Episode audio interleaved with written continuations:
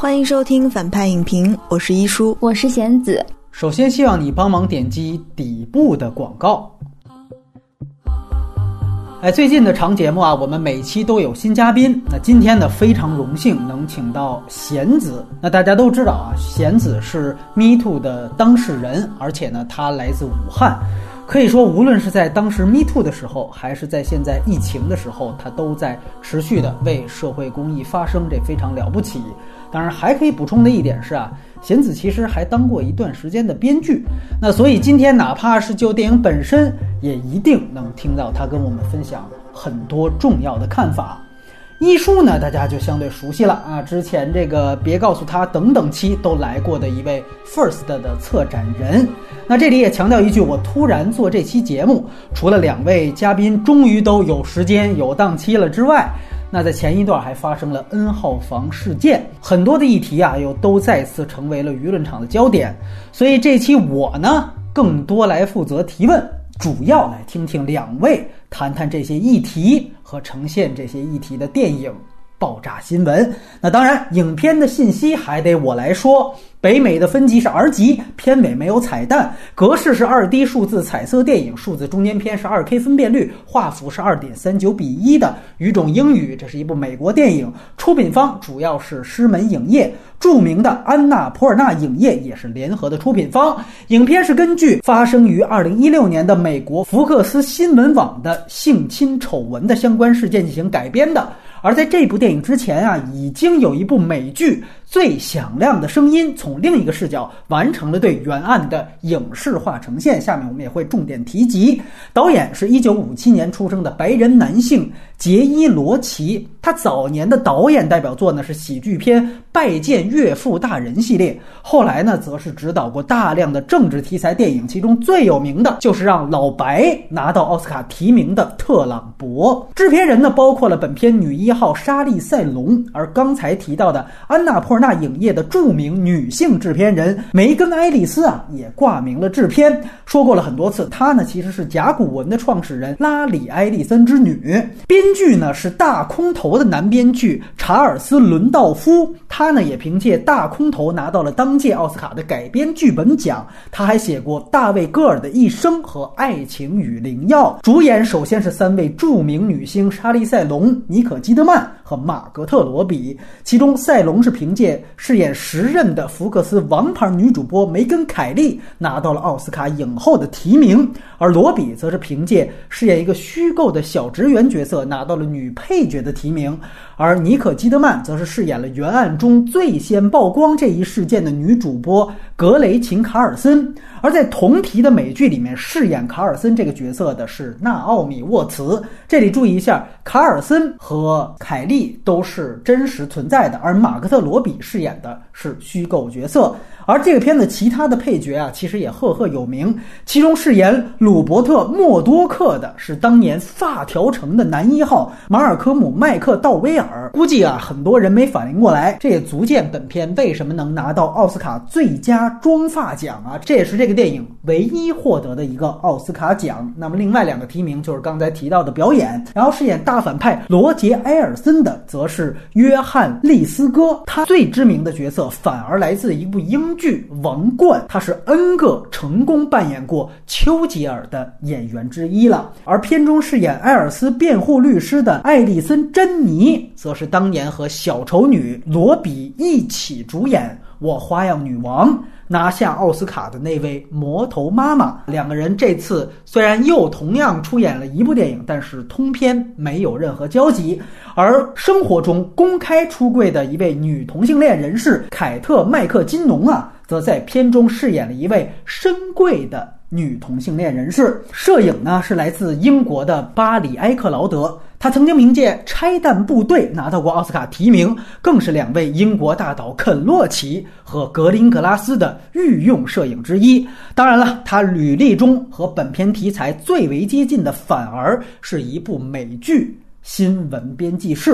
配乐呢叫做西奥多·沙皮洛，他之前呢给多部职场片进行过配乐，比如说《穿普拉达的女王》《白日梦想家》和《实习生》。他呢也是导演罗奇的御用。影片最早呢是在二零一九年的十一月在英国率先上映，随后在圣诞档十二月二十号才登陆到北美。影片的成本是三千二百万美元，而同样是 R 级片的《大空头》成本是两千八百万美元。影片最后北美票房有三千一百七十六万美元左右，还是没到成本的数字啊。而全球也只有五千九百六十二万美元。同主创的《大空头》北美是。七千零二十五万美元，全球是一点三三亿，基本上都是本片的两倍还多。影片的蓝光幺零八零 P 中字全高清资源已经出了，之前看评委版的都可以洗版了。那爆炸新闻的信息介绍就是这些，下面还是会先播放最后录制的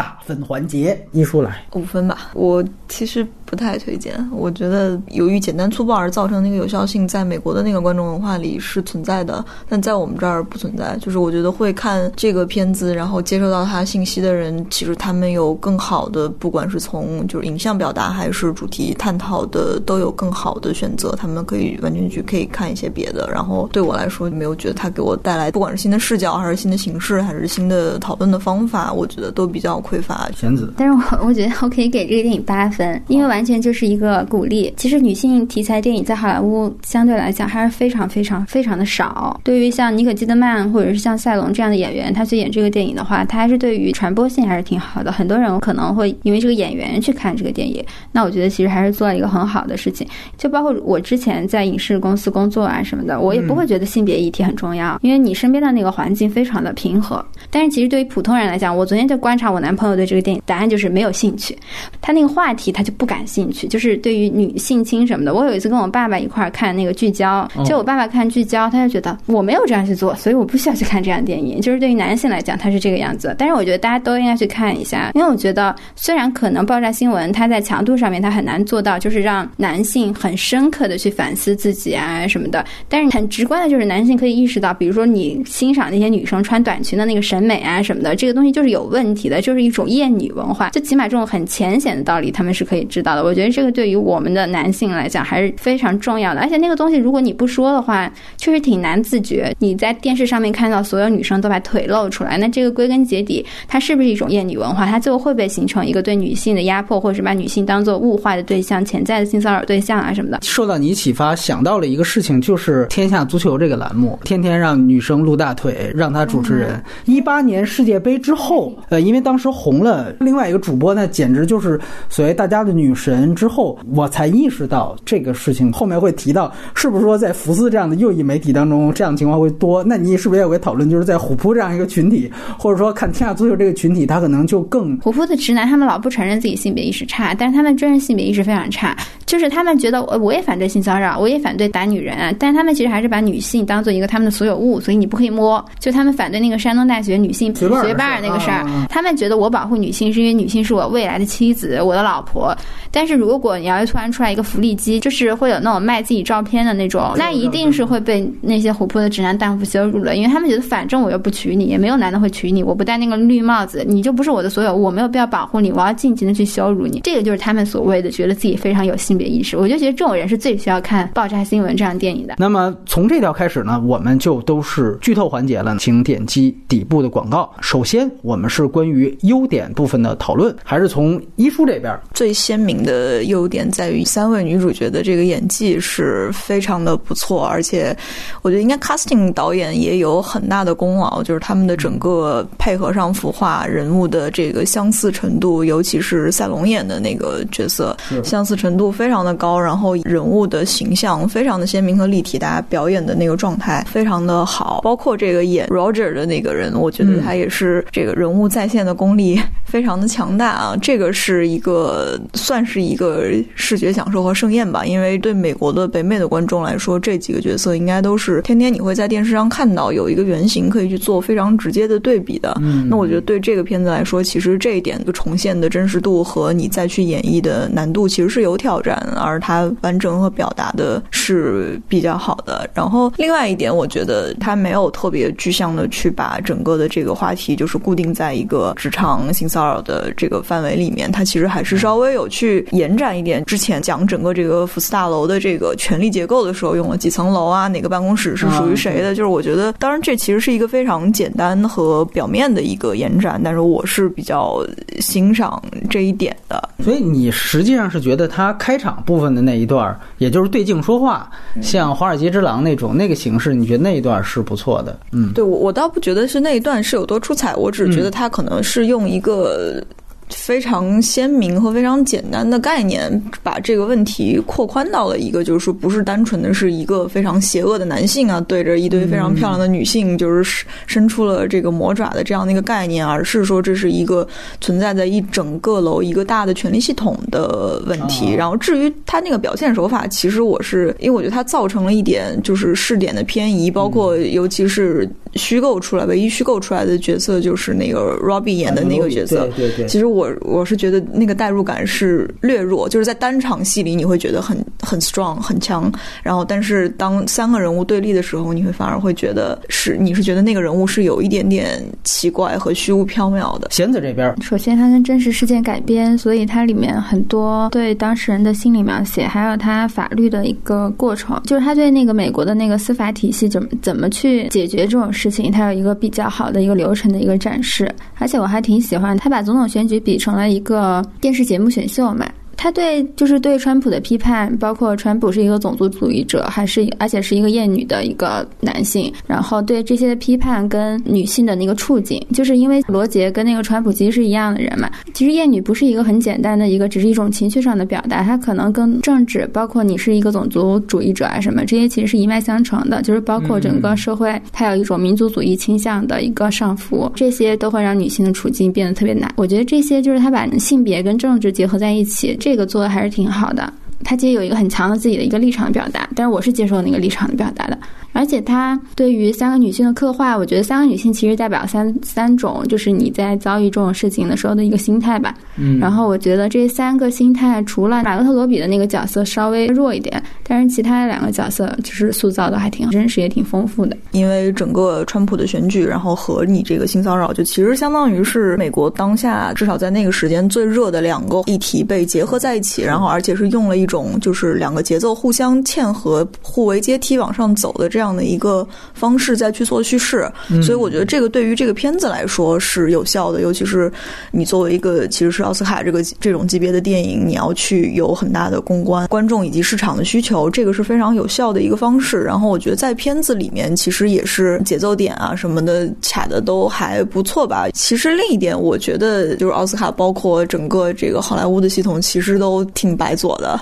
呃，就是可以是褒义，也可以是贬义。然后我觉得其实多多少。多少是有一点，大家看到这个片子对。看到，尤其是看到川普的那些段落，你会自然的由现实而生发出一种更强烈的情绪，你能被投射到这个片子上。所以我觉得，其实这个有一点点稍微的功利。就如果美国当下不是一个这样的一个总统在在竞选的话，可能你要付出更大的编剧上或者说是情节人物塑造上的努力，再去达到同样的情感效果。刚才其实贤子也提到，这片呢是关于三个女性，但是这三个主角之间的互动可以说非常少，真实存在的两位比较。著名的主播，全篇是没有任何对话的，只有在结尾隔着窗户有这么一个点头示意。像罗比跟两位主播之间分别有的对话，其实都是不欢而散的啊。他跟格雷琴之前的对话，是因为罗比当时想去一个更好的栏目组，当然格雷琴是觉得你在背叛我怎样。其实最重要的还有一场戏是后来罗比在受害之后，他跟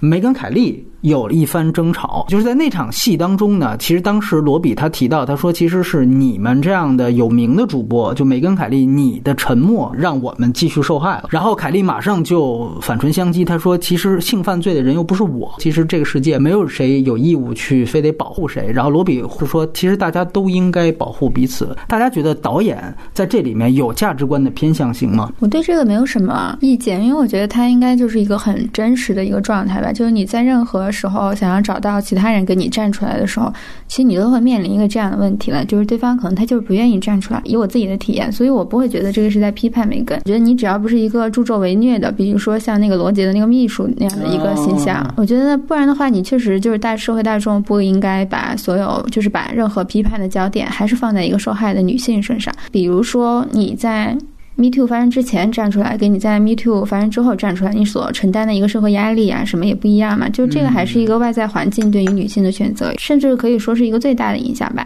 就比如说像韦恩斯坦的这个事情，那很多好莱坞的女明星她没有在那个之前站出来，但是你不能说她们比韦恩斯坦的过错要更大，因为 Me Too 它相对来说是一个借势的一个运动，就是你必须得借一个势，然后你去做那个事情，而不是你一个人站出来说 Me Too 的时候，Me Too 其实相对来说啊，社会也没有办法保护那个当事人女性，就是男女在职场的那个权利结构不平等，这个不是一个女性就可以挑战出来的，就哪怕你是一个像希拉里那样的女性，你在选举的时候，你还是会被厌女的那个情绪影响，你还是都会输给就是川普这样的一个男性。争执就是一个很真实的一个东西，就不是要求所有人都成为朋友去做一个事情，而是应该是所有人他的立场、他的见解。会有差别，但是去做一个事情，然后这样的话，这个事情才有可能做成。比如说罗杰的朋友，他们也知道，那些男性朋友也知道这个事情啊，但是你就不会要求那些男性朋友去站出来，这还是一个对女性道德要求比较高，又要求他们彼此关系特别好，然后又要求他们处于上位的必须要保护下位的。但是其实我觉得女性。他整体上作为一个受害者，并不承担一个这样的道德义务。这样的对话是很有可能真实发生过。我觉得这个质疑是某种程度上是合理的，因为你当下的整个的世界的社会结构，它是建立在一个男权的系统下的，所以理论上来说，所有做到顶层，然后做到一个成功的阶，他都是男性社会的某种既得利益者，他一定是遵循了这个游戏规则。但是另一个方面，对我的理解来说，更大的意义在于，它其实是隐。藏着一点去点明了，其实不管是女性运动还是其他任何运动，在当下这个社会都非常的艰难和复杂。因为如果结尾更鸡汤和昂扬一点，往往都会达成某种共识，就是 OK，女性是一个命运共同体，所有的女性站出来，然后我们形成了一个 Me Too 的浪潮，其实是很难的，因为不存在一个所谓女性命运共同体的这么一个节奏。那如果是有那么那么一个共同体，那我对抗的是。男性嘛，就这个其实是一个不太合理的解释，大家的利益和诉求其实是不一样的，所以我觉得不管是对。呃，Robbie 扮演的那种就是实习生这样的一个角色，和对这种已经相对功成名就的角色来说，他们其实所有人在选择你要不要参与这件事，以及你要参与的方式和你愿意付出以及牺牲的部分的时候，其实每一个人都在一个选择的天平上吧。所以就是我觉得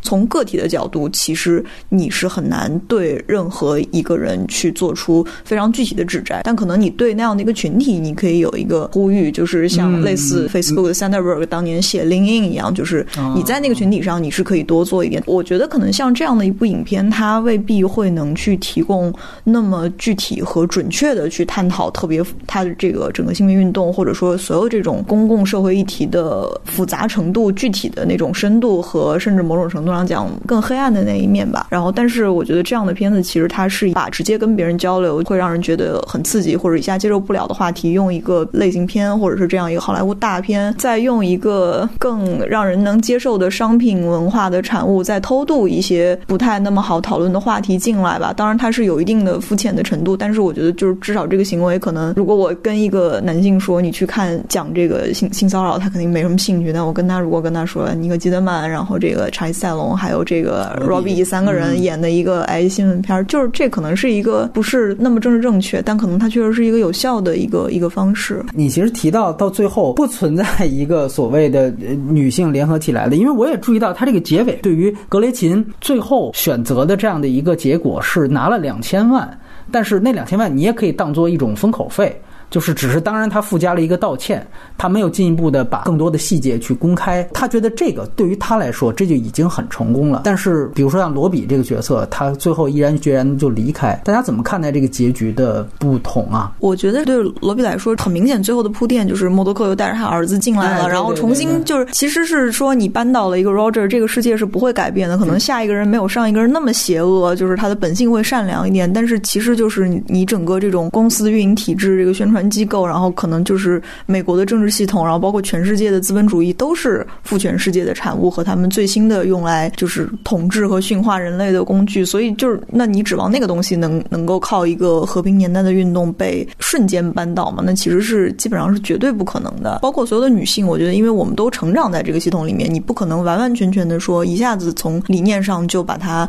推翻掉。那这是一个无力的环境。然后另一个维度，我觉得是说，其实。对罗比这个那个角色的个人来说，其实这是一个挺积极和昂扬的某种程度的选择，因为在他的心中的那个天平里面，就是一端是他的那些就是新闻理想，我要当主播，就是他有之前有描述过，就是说我们家是吧，那个都看福斯奉为圣经的那种感觉。然后那对他来说，其实相当于是他对自己这个女性身份或者说这种自由，就是这种层面的一个观念，它的重要度就是压过了他从小接受到对于那个福斯电台的那个狂热的情怀，所以对他来说算是一个胜利的出走，像罗拉走出了家门一样的那种胜利的出走。但可能从一个更群体的视角来看的话，其实这是我觉得大部分普通人唯一能做的一件行之有效的事情。这个时候，如果你脑洞开大一点，再去想一想，那其实可能就跟拉拉的那个姑娘就同桌，对对，就是你先有了这个福斯的简历之后，你没有别的公司再再回要你了，因为大家都觉得你是一个这种非常有意的，对对对，这样的一个一个人，就这些其实都是现实的问题，所以我觉得这个也是一个两面性吧。分析一个社会问题，它有很多的角度啦，就是我还挺警惕那个说法，就是说女性应该关注什么样的东西？怎么讲呢？就是阶级问题是阶级问题，就是女性，就是我们在有的时候去探讨一些女权问题啊什么的时候，我们也强调就是说不可以就是不讲阶级的去谈女权，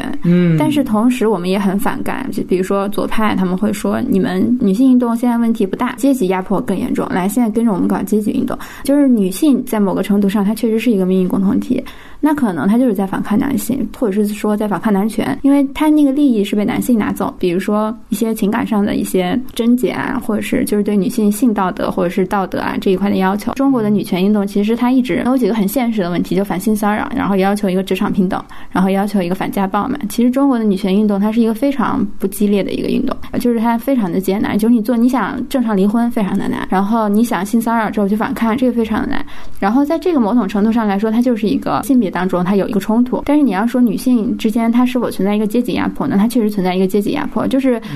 上层的女性她肯定会压迫到，但是她不是压迫下层女性，她是压迫就上层的人会压迫到下层的所有人。对对。然后这个会变成一个阶级矛盾，这个它是一个阶级矛盾，就是你要用阶级矛盾的想法去做这个的，就是你你这个时候是可以介入到，就是我们做一些女权的那种活动，比如说我们去关心那种环卫工人，或者是就是月嫂啊什么的，就是这种吧，它肯定会会涉及到一个阶级问题啊什么的，但是很难讲，就是男性要警惕一个倾向吧，就有人过来指导你说要你，你实际上现在存在一个阶级的原罪，所以你要怎么怎么样。就是那个结尾，我觉得其实就是还挺正常的，就是就是那你要怎样呢？就是要你所有女生就是在搞了这个之后，大家的关系都很好嘛，因为那不可能，现实生活当中其实也不太可能。而且其实我觉得刚刚那个伊夫说的也很对，就是他就是被男性分分化了，他他现在的那个状态其实就是罗杰的那个状态，就是这是一个非常实际的手段，因为不少见。昨天看了那个爆炸新闻之后，然后我当时的那个想法还是哇，古今中外男的都一样，就是如果他要做这个事情，他确实他就会采取这个方法。那我觉得这个时候女性她没有办法那么天然的去获得一个信任啊什么的，其实有可能是因为她背后并没有那么多的保护啊什么的。本身女权运动还是要求一个所有人平等的一个运动，就它跟那个阶级什么的并不是排斥的。对，也曾经有过就是女女权主义者被比如说被左派批评啊什么的，就相当于他要用一个阶级的叙事去涵盖所有的叙事，那最后他会变成一个找好的女权主义者跟找坏的女权主义者，因为你身上有各种各样的原罪什么的。那这个其实还是对一个女性的一个分化，这个还是要警惕。我觉得，在他真实事件的演绎之上，他这个三个人物代表了三个或者两个半吧，我觉得可能是这个阶级。因为 Gretchen 和凯莉的那个角色其实相对差不多，差不多是一个阶级，其实就是一个已经功成名就，站在某种阶梯顶端和站在刚刚进入行业的这两两个位置的人去去对抗。我觉得这个是一个相对比较概念和符号化的一个一个一个呈现。因为当你可能具体到，如果你真的是要非常具体的探讨这个问题，那可能在每一个人这种职场女性的背后，那你背后可能又牵扯到是不是还有对第三世界国家女性的压迫，就是类似菲佣那种，就可能这个问题会变得呃更加的复杂。那其实这些我觉得都是没有呈现。然后那放到电影里来说，我肯定探讨的是不够充分，但这个不够充分未必是一件坏事，因为我觉得可能这样简单的并置是更有效的一个方式。所以你的意思就是说，起码他引入了这样的一个议题进来，就是不同阶层的女性，然后他们在对同一件事情当中不同的看法。或者你刚才其实提到没有对比，其实当然有对比啊。那个就其实就是美剧《最响亮的声音》，他把所有的视角，几乎所有的视角全部都对准了男性罗杰本人，呈现他的世界观。对于这个事件，或者现在我们提到 Me Too 这个议题来讲，你觉得哪种视角价值更大一些？我觉得这个也没有价值更大，因为我会说，比如说你你不能用阶级或者说立场问题去绑架女权，但是女权也不可能用自己的问题去绑架其他的创作。因为那个最响亮的声音，它非常明显，就是它带有一个政治诉求。是的，那我觉得这个政治诉诉求其实也挺好的。最响亮的声音，它这个也挺讽刺的。你用一个电视台的一个立场，跟它的一个兴衰去暗合整个就是美国社会它的那个民主主义啊，或者说一种民粹情绪的一种泛滥浮沉，我觉得这也挺好的。我觉得这个。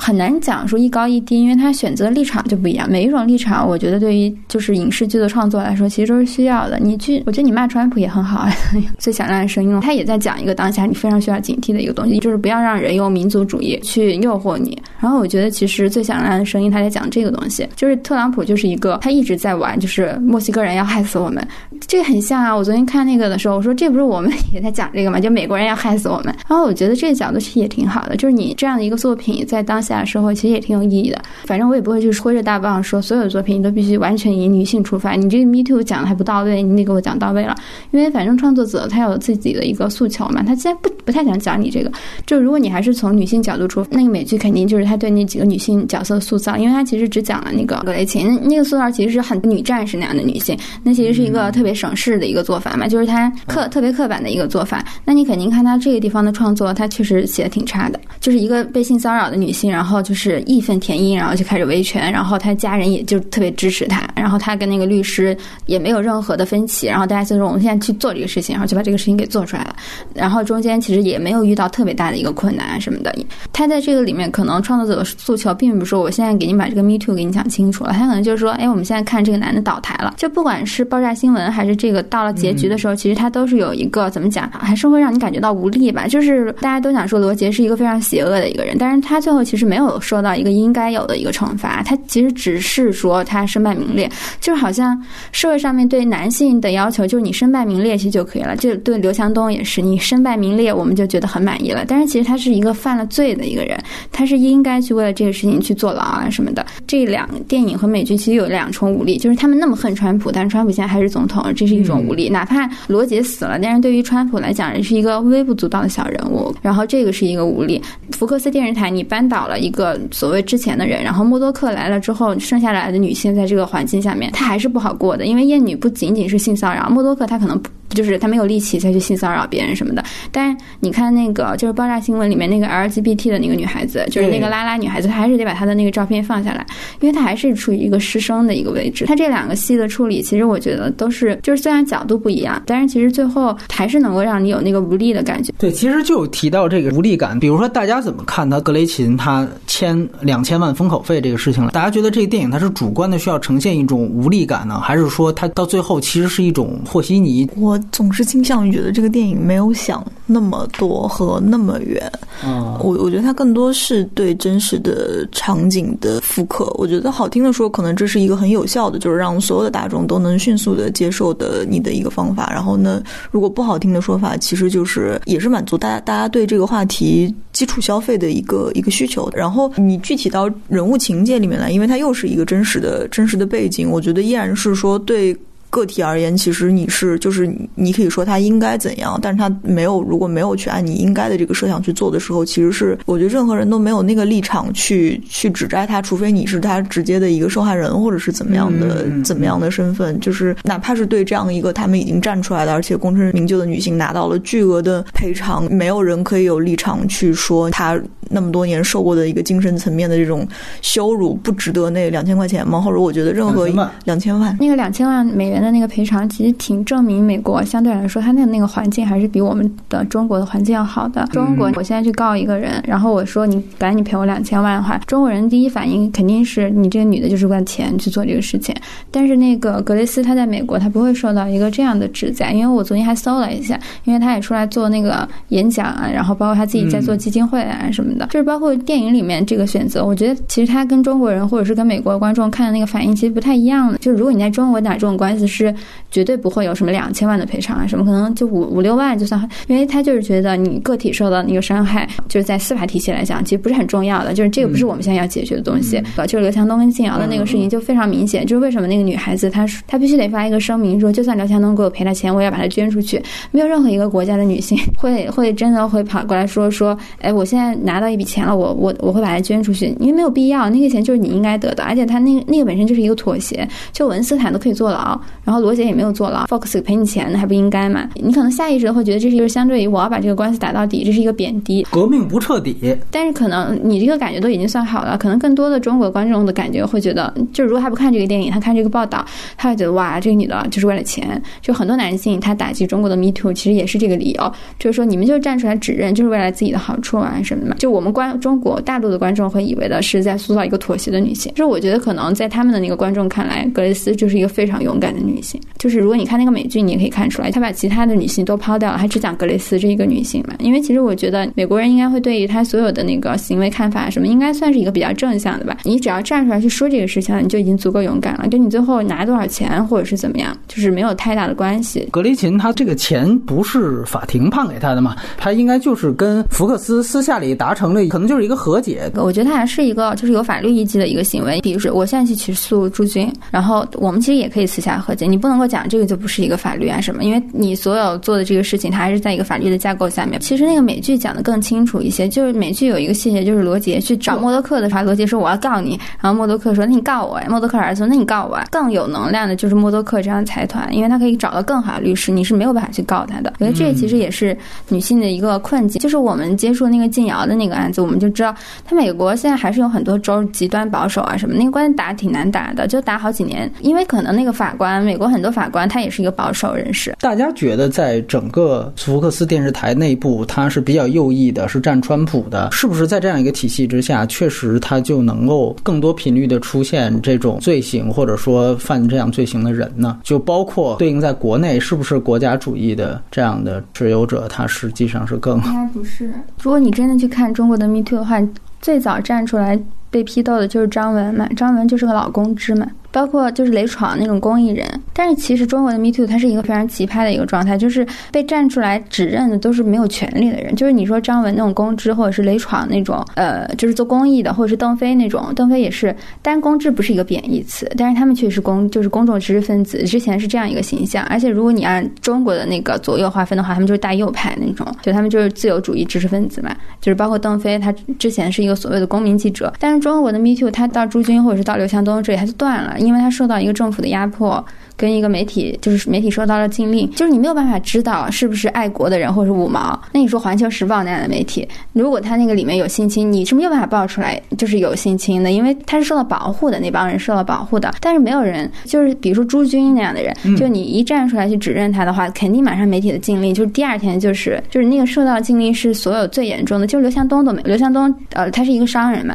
但是刘强东那个时候你是可以报道的，但是只是说他会要求，比如说像《环球时报》啊什么去发。那个通稿就是发刘向东的通稿，就是也就是说，其实你没有办法在中国在那说说，哎，是不是这边就比那边要更坏啊？或者就是对，因为女性的压迫，就不管你在公益机构，还是是你在一个左翼的一个一个氛围里面，就是还你都会被性骚扰的。因为中国之前还有那个女权五姐妹被捉的时候，就是被那种民权律师，就是人权律师给性骚扰。他这个就是一个很现实的一个东西，就是在哪个立场，男性都比女性要有权利，因为那个性骚扰它本质上就是我的权利大于你的权利，我可以去对你做这。这个事情嘛，但是如果你要是去看美国的话，他们可能报道出来像韦恩斯坦这样非常有权力的一个人，或者是像川普之前也有一个那个成人片的女明星，她就站出来指认川普嘛。中国的 Me Too 其实从来没有触及到，还没有来得及触及真正的权力核心，你只是触及权力核心一个非常边缘的一个人，就是朱军，他其实是一个喇叭，就是是一个传声筒一样的人。你到那个地方的时候，其实你就已经停掉了，就已经不允许你去做这个事情了。其实您提到的是一个现象和结果，但是还有一。个讨论层面是思想，就说一个认同右翼思想，说白了更加法西斯。那这一套整个关于政治的意识形态的影响，会不会在这个影响下导致一个人更多的发生这样的情况？我觉得不是发生这样的情况，是让女性维权会难。其实它发生真的是都会发生的。男性有一个非常明显的一点，我觉得就是不管他们在说一个多么宏伟的一个主张啊什么的，女性都不在他们那个主张里。因为邓飞那种人是一个最典型的一个例子。就邓飞是一个南方系的一个记者出来的嘛，就你要说这种种人他能够做的事情，或者是他的那个政治主张什么的，就是包括他做爱心午餐那个事情，就你乍一看是非常没有问题的。那他为什么还是会就是那么肆无忌惮的去侵害那个女性呢？因为女性不在他的讨论的所有那种所谓的光明、所谓好的那个东西里面。但是如果这个环境是所有人都是邓飞那个，就是所有人都是邓飞身边的那种记者或者是什么的话，他有一个好处就是你站出来之后，你比较容易得到支持。因为其实大家对于比如说公益人，像雷闯那样的公益人，或者是像邓飞那样的记者，或者是张文那样的公知，你本身你的道德要求也高一些，对这些人道德要求高一些。就如果你站出来指认他的话，就是到比如像雷闯，他会站出来承认这个事情。但是如果你要站出来指认一个不要脸的人，就是我，就是就很多人他否认政治正确，其实是就你要我去讲逻辑的那种人，或者是像川普那种人，他就是不要脸嘛，他就是可以出来说说黑人要过来杀死我们，所有的事情都是黑人做的。就这种人，他其实是没有道德底线的，然后他身边的人的道德底线相对也会低。那如果你要是站出来去指认这种人的话，就会非常难，就不会不会有人去支持你的。并不是说任何一个环境男的都可能会性侵女性，但是如果所有的声音都是我们反对政治正确，我们觉得种族歧视就是好的，我们就是觉得你们这些女的应该待在家里，就不应该老说女权什么的，女权不好什么的。就如果在这样的环境下，你要站出来说的话，肯定就是非常难。所以福克斯的女性站出来说特别难，但如果你是好莱坞的那种女性，可能就是有一个站出来说了之后，同时你就会得到很高的一个声援嘛。向往民主自由的人，他就不会性骚扰女性，就还是会，甚至你觉得程度上都不会有本质区别。不会，不会有本质的区别，因为那个环就是不管你做什么东西，它那个环境下如果都是男性掌握话语权的话，它的那个疯狂的程度其实都是差不多的。因为其实是一个病态的东西，就不管是文思想还是逻辑还是其他的那种。中国的 Me Too 的那些男性啊，什么，就是他们反抗的反抗的阶级或者是反抗制度什么，但是他们并不反抗男权社会。那我能不能理解，这其实是男性层面的革命不够彻底？现在问题就是，我们往往是有阶级意识的，但是那些男性其实是完全没有性别意识的。就是有性别意识的男性，对于当下来讲，他是一个就是一个极其高的一个要求。而且很多男性去支持 Me Too，他并不是支持女性，他是支持你去反抗公权力这一块。但是如果你要真的去探讨一些更女性主义的问题，比如说你支不支持平等就业权，你支不支持比如说婚姻法的一些弊端，你支不支持让你的小孩去从父系从母性啊什么的，那些男性就还是会遇到问题。这个东西，比如说 N 间房这个，不是在国内引起了很大的讨论嘛？就是因为很多男性他可以很明确的去反对性骚扰，他很明确的去支持 Me Too，用那个鸡蛋去碰那个墙，他特别支持。但如果你要说因为 N 间房，我们要得出来一个结论，就是所有的男性需要反思，他马上就不接受了。他他们摄入到很多女性主义的议题当中来，并不能够说这个男性他就是一个完全拥有一个女性视角的一个男性了。就是我也不知道好莱坞拍这样的电影啊，到底是因为他们在 Me Too，还是说这个话题因为川普对他的胃口什么的？这还是女性她可能会面对一个就是外虽然外界的支持在那，但是其实是一个很捉摸不定的。本质上，我再多问一句，你其实还是呼吁对这样的只是。有自己诉求的这些支持要保持警惕，就是你刚才提到保持警惕啊！我一直我们说的就是团结嘛，就是团结一切可以团结的力量嘛。就是起码你在性骚扰的这个议题上，如果大家都有一个公民意识，如果大家不是那种恶臭，你知道那种狗粉丝 那种氛，就是带带粉丝那种氛围。因为现在国内舆论整体来讲，是所有就是有底线的人，他不会去明确的去表示我反对 Me Too 的。但你能够看到那些反对 Me Too 的人，他确实会高度的跟那种比如说利用爱国主义情绪啊什么，跟这些人。是有一个高度的重合的，就是如果你老老去看微博什么的，那是一个非常非常明显的一个事情。国家是一个父权的一个象征，他如果非常非常非常狂热的去喜欢那个东西的话，他其实是不太希望有任何的意义。因为就跟一个人，如果他都不允许武汉人出来呼救，武汉人现在要求出来问责的话，他不可能会允许一个女性现在出来呼救或者是问责的。那这种人，他其实就是跟那种不支持 Me Too 的人，其实基本上就是完全重合的那种。那这个对于我们女性来讲，那我们肯定还是会希望更多的人会跟大家去讨论政治正确这个东西，去讨论我们要公平、要平等这个东西，包括要求媒体的监督权、媒体的发声权。我觉得是，当你是一个特别崇尚就是爱国主义、民族主义这种特别宏大叙事的。一个思想的时候，你其实对人的个体的人的这个概念的认知是会失调的。就我我不觉得就是说女性运动它完全是一个就是要女性对抗男性，或者说是一个弱势的性别群体去对抗一个强势的性别群体。就其实本质上是应应该是这种所有的性犯罪，它其实是是一种权力的掌控，然后是你没有把另一个个体生命个体当做人在对待。就只不过在这个阶段，女性的这个话题可能得到了更多的曝光，但其实所有的这些行为本质上都是一个事情。那我觉得这个是一个共情能力的缺失那样的一个感觉，就是你没有意识到你其实站在你对面的人是一个活生生的个体。为什么我觉得说性暴力或者说是这种性骚扰以及强奸案等等，他们特别可怕的一个概念就是他们把一个活生生的人在一瞬间通过你一个发单向发出的动作行为变成了一个只有接受能力的物件。那包括在这个片子里面，其实你看 Roger 他那个性骚扰的那个行为，他让 Robbie 去掀裙子的那一场戏，那个感受是是很真实的。就是你说他真的是逼着你吗？就是我们可能设想的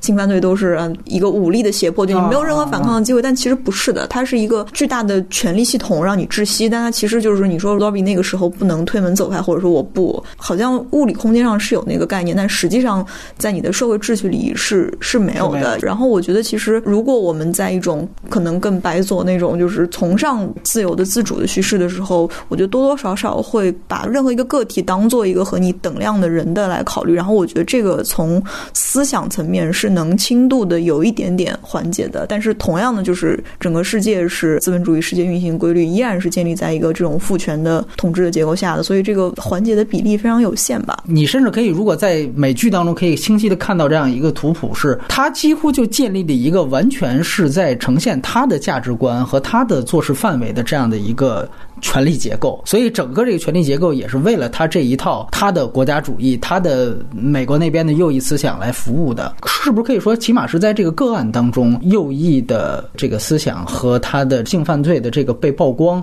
它是统一的呢？它会加剧，嗯，就是很明显，这个会加剧吧。就是如果你这个地方非常不讲新闻自由这个东西，或者是觉得我的意识形态可以要操纵新闻自由这个东西的话，那肯定对于女性维权来讲是一个很难的一个东西。就为什么 Me Too 在美国是从《纽约时报》开始的，不是从福克斯 开始的？那肯定就是曝光是吧？对，曝光。因为你看那个，就是包括他的这个个案，也是从《纽约时报》开始最开始报道的嘛。就是所以我说，嗯，就是我们可能很难的去谈那个左右或者是更大的一些东西，这个好像挺挺难，就是你没有办法下断言说这边就一定比那边好啊什么的。但是我觉得有一些基本的底线，其实是大家应该就是能够知道的，比如说新闻报道的客观性、真实性，就是这个东西，包括媒体有没有一个监督的一个自由。就是如果是像福克斯那样一个非常厌女的一个媒体环境的话，你是不可能指望他现在站出来说，就他就是觉得女的应该就是穿短裙子把大腿露给别人看。那如果是这样的一个新闻环境跟他的受众的话，他不会对于女性被性侵啊什么有一个很大的一个要求。包括福克斯电视台有一个被诟病的一个地方，就是他是觉得新闻是可以用意识形态去左右的嘛。对，这个其实是一个非常典型的，我觉得是一个非常典型的一个父权的想法，就是什么为什么去服务这个东西，就是他我不讲客观这个东西，我要讲你要为了小我去牺牲大我，就是你这个东西是牺牲小我去牺牲小我。那这个对于女性来讲，就是就是所有压在女性身上的那种担子啊什么，其实大部分时候都是这样，就是或者是压在个体身上的东西，其实有的时候不让你去发声的理由，其实都是这个。那如果是这样的一个没有媒体进行监管，或者是大家根本就不认这个媒体应该抛弃意识形态进行报道，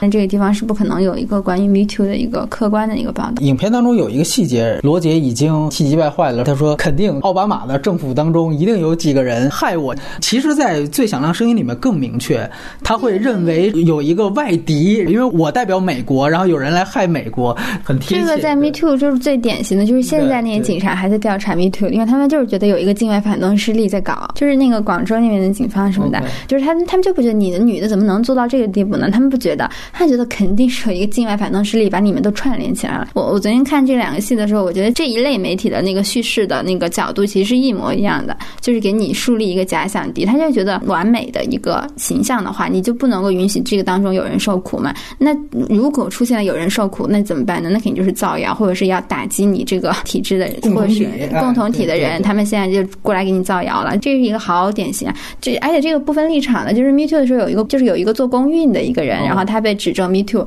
他的第一想法也是说，你们是不是党派过来要搞我的人？刚才优点部分最后贤子提到了，很多人都介意一个假想。响第一，或者一个某个大佬回到这个电影，包括那个美剧，有一个角色是非常暧昧不清，或者甚至你可以说他有暗指的，就是默多克家族。当我的一个代理人他已经固执己见，甚至他已经跟我的儿子发生冲突的时候，其实这个人对于我这个体系来说，他的阻碍也已经大于了他的利用价值了。那在这样一个情况下，当发生了这样一个运动之后，默多克和默多克家族是最主张先去进行内部调查。在美剧当中，脉络被描述的更加清楚，几乎就是默多克的儿子借助这样的一件事情，去把这样的一个人去推倒。就是默多克跟罗杰其实构成了一个很有意思的一个权力关系，就是在那个美剧里面它体现的更多。对，因为全世界的新闻业大概有一半可能在默多克手，因为《泰晤士报》也在他手上。哎，这个就是一个很拧巴的一个状态，所以我觉得很像朱军这个事情。罗杰会看到一个，他背后是有一个真正的大佬的，而且他不管他觉得自己有多牛逼啊什么的，就是相对于默多克那样的一个人来讲，其实他是一个打工的。那男性其实很容易被这个影响，我发现就是男性他很容易被职场里面那种比自己牛逼的人给打击到。女性就是如果你被一个人指导啊，或者是你被一个人去管着啊什么的，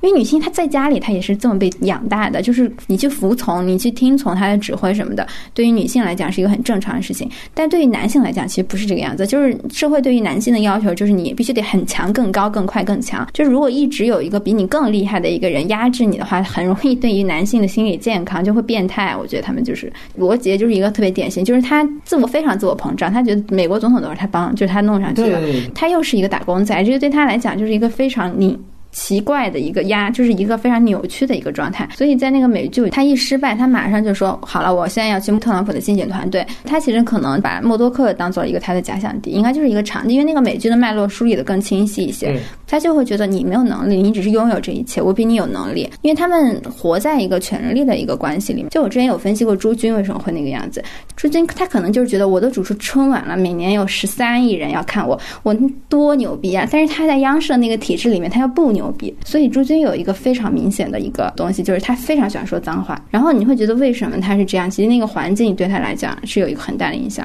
所以我觉得默多克可能在可能他在电影里面，他象征了一个权力运行的一个系统，就是一个更强的一个权力。就是嗯，他可能对于美国人来讲，还是对于谁来讲，就是换了那么多总统，就是默多克还在。我觉得是，其实默多克放在这个里面，他其实就默多克和 Roger 那个权力关系，可能某种程度上来说，你跟 Roger 和他身后的那些女性的权力关系其实是一体的。一体的。他如果说他对位，他跟 Roger 就相当于 Roger 在对位，他跟那个 Roger 跟 Megan Kelly 一样，就是像一开始他讲解那个这个楼的这个权力结构啊，几层楼是最牛逼的，然后尤其是。他还有他两个儿子，就那个两个儿子提到那个身份，就感觉那个其实是一个家族，那就又不是一个靠能力和你的这个机会去上位的那样的一个系统了，那个是一个血脉传承的一个一个东西，就是他建立起了一个更更宏大的你不可以打破的系统，而哪怕对 Roger 来说，可能在这个福斯大楼里面，就是所有新闻电视台这一套里面，他就是已经是这个楼里的皇帝了，然后他可以，那他跟那个 Kelly 的关系也是，那 Kelly 是台柱子，但实际上这个楼里的。规则制定者是 Roger，那把默多克加进来，我觉得对观众或者说对你这个影片再去回到现实，也有一个更更深的扎根的意义。它就不只是福克斯这一个公司的问题，它其实是一个可能在我们的一个公共讨论的环境和整个的舆论环境里面，甚至是就整个社会可能跨越了这个国家，也是它是恒定存在的一个问题。他要是能把默多克的这种所谓资本主义符号能写得更明确，我觉得更好。也许在最响的声音当中，可能有相对多。的一个提及，但我觉得还不够。就比如说，他会把默多克更多描绘成一个，他就是为了要赚钱嘛。说白了就是说，原来如果是罗杰这一套东西能更赚钱，就说，哎，你看原来都是左派媒体，没有任何人能填补右派市场，那我们来建一个专门煽动的一个，于是它成了。但是你像资本，其实有一个非常见风使舵的特点，就是说，如果大家在这样一个社会环境下，不需要罗杰那种人了，而是一种新型的方式，如果大家去迎合新型东西，对于资本来说，他无所谓的，谁能让我赚？钱，但是福克斯现在还是很右啊。对，福克斯还是很右，但是就默多克他左右都占嘛。因为《泰晤士报》也是他的嘛。但是我觉得可能对于默多克来讲，其实女性发声的意义在于，如果你可以让反对性骚扰变成一个政治正确的话，其实它是会影响到默多克这样的人的。比如说像《纽约时报》啊什么，他们开始报道这个事情，然后其实哪怕你是默多克怎么讲？你毕竟还是一个公众人物，就是你还是就是特别是他是做媒体，就是他非常需要靠所谓的公信力。虽然他非常没有底线，但是如果证据确凿的话，你还去那样做的话，那你做媒体干什么呢？可能这个对于他来讲，就是还是一个政治正确的要求。就是对于默多克那样的人来讲，他可能并不是说多支持女性啊或者怎么，他只是说你不要给我添麻烦。如果你添的这个麻烦大于了你给我创造价值的话，那我肯定就要让你走了。但我觉得那个电影讲太简单，因为那个电影里面有一个专门说说默多克那个前妻应该就是那两个小孩，那个男孩的生母是支持希拉里的嘛，讲的好牵强。因为那个就是罗杰说的，他认为肯定是他受他的妻子影响。但是电影里面解释的那个动机是因为那两个小孩想，就是那个默多克的小孩想掌权、想上位。我觉得那个其实他整个逻辑是顺的吧，反正他可能他没有能力或者是没有篇幅把这个关系说的特别清楚。他影响到默多克的动作就是我跟你割席，其实就是这样。现在就是在跟刘强东割席。昨天我们看到新闻，就是刘强东卸任了所有京东的那个，就是基本上的好多职务他都卸任了。就刘强东，你觉得你自己再厉害，反正肯定还有比你更厉害的人要给你割席的。我不太知道京东的那个架构啊，这就是当大部分人刘向东的这个形象出来，他会接受所有人的羞辱的时候，就不管是因为什么样原因，大家都在羞辱他。因为刘向东那个毕竟也算出轨啊，那两分钟啊什么那种梗啊什么的，可能对于默多克来讲，刘杰就是一个刘向东那样的存在。就你给我丢人了，那你就赶紧滚。那两位在缺点部分，呃，有什么其他不太喜欢？嗯，我觉得可能最主要的一个就是我之前提的，就是因为我觉得这个片子它的再创造的空间是比较小的，就是它你说依据这个事件是吧？对，就是它其实就是基本上我觉得是比较遵从现实，因为它里面也不停的就是 quote 去 quote 真实的人物啊，然后给人物加名字标啊，用这种手段来尽量包括整个服化道的这个手段，就是非常接近的去呈现那种就是一个新闻编辑室里面那种感感觉的东西。然后其实我觉得他能做的艺术加工或者再处理是非常的有限的。然后影片本身如果抛去这个议题和我之前说的，我觉得演技那种层面的不错的话，就其你其实不能从这个片子里面收获到特别多的，无论是思辨或者说是影像层面的探讨或者说尝试。我觉得会相对比较不舒服的一点就是，我觉得这三个这三个人物的线其实是我我觉得那个赛隆的那条线，梅根开的那条线是相对比较成功的，因为这个人确实，我觉得不管是演员还是他这个视觉层面的形象，以及他和现实的结合，都是做的很到位。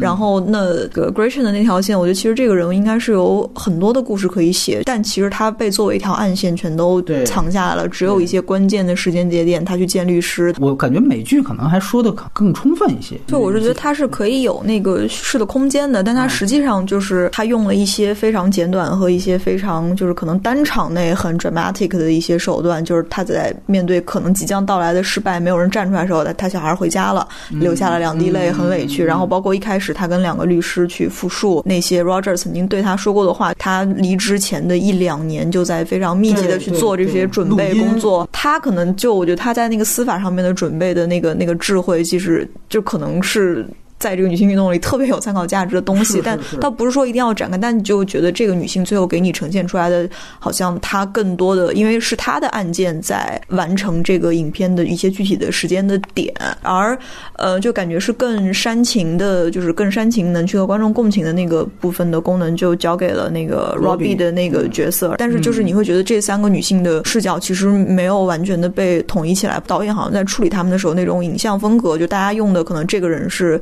这样一种叙事风格，那样呃，这个 Robbie 用的是另外一种叙事风格，这个是有一点点割裂的，而这个割裂其实可能在那个 Gretchen 和 Kelly 之间是有效的，因为他们人物本身就是割裂的，而且两个人本身他在新闻形象上他带的性格什么的就很强烈，看到这个虚拟的人物身上的时候，好像就突然进到了一个不知道该怎么去形容，但你就觉得和前面那种很紧张的，就是那种像新闻编辑室那种美剧的那种风格的一个视觉风格，好像就突然就哎又差了掉了一档，而且又开始出现了那。那种就是那种美剧的纽约街头生活质感的那种那种东西，就是你会觉得突然好像画风是有一点点变化。包括之前我说的，其实我还那段还挺喜欢的，就是介绍这个楼，我觉得那个是一个强介入的。然后到后面又感觉又走的是一个就是现实真实流的那那个风格，就这个是是有点跳。我明白。贤子，如果说这个片子有一些缺点。你觉得在哪些方面？对，首先，它真实取材的话，可能会有很多掣肘的地方，但我觉得可能它还是太琢磨于对于那三个主要的女性。但我觉得这个可能是因为你请了三个这么大牌的女明星过来，你肯定得不停的写他们三个人的戏嘛。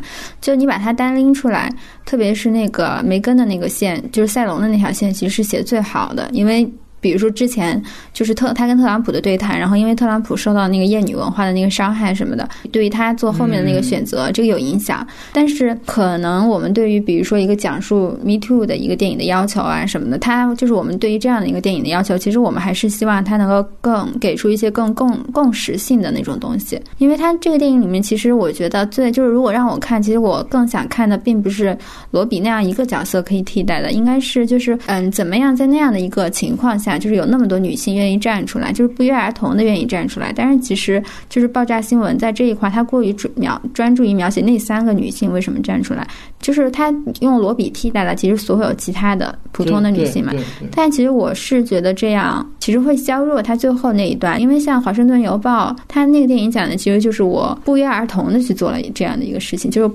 好几家媒体，就《华盛顿邮报》几家媒体，我去不约而同，《纽约时报》，因为我觉得那个不约而同，那个其实是一个最重要的一个东西，就是为什么所有的女性 Me Too，Me Too 其实也是所有女性去不约而同的去做这个事情，她太忽视了。我觉得她有几个场面，比如说大家都穿那个不。必须得穿那个短的那个裙子，在那个更衣室里面几个短的场面吧。但是我觉得他可能做的还不太够，因为像还有一个那个聚焦那个电影，它也是讲性侵的嘛。就是它有一个比较新的一个概念，就是之前大家对于 Me Too 所有的议题里没有提出来的一个概念，就是那个媒体人他最后有质问说，为什么我们没有早一点去发生这个东西？他这个其实是在对于 Me Too 或者对于儿童性侵在对这个事情在发表看法，但是其实。爆炸新闻没有发表看法，爆炸新闻是我给你把这个事情给你复复盘一遍，但他一提其实提出来了一个看法，就是希拉里比特朗普好。我们当然知道希拉里比特朗普对女性要好，但是女性的坐标就是包括女权运动的那个坐标啊什么的，其实他就女权运动的流派什么也非常丰富，他给的这个坐标非常窄，就聚焦。其实他到最后他就是讲，就是媒体应该去报道这个东西，但是我们报道太迟了。我觉得这个东西就是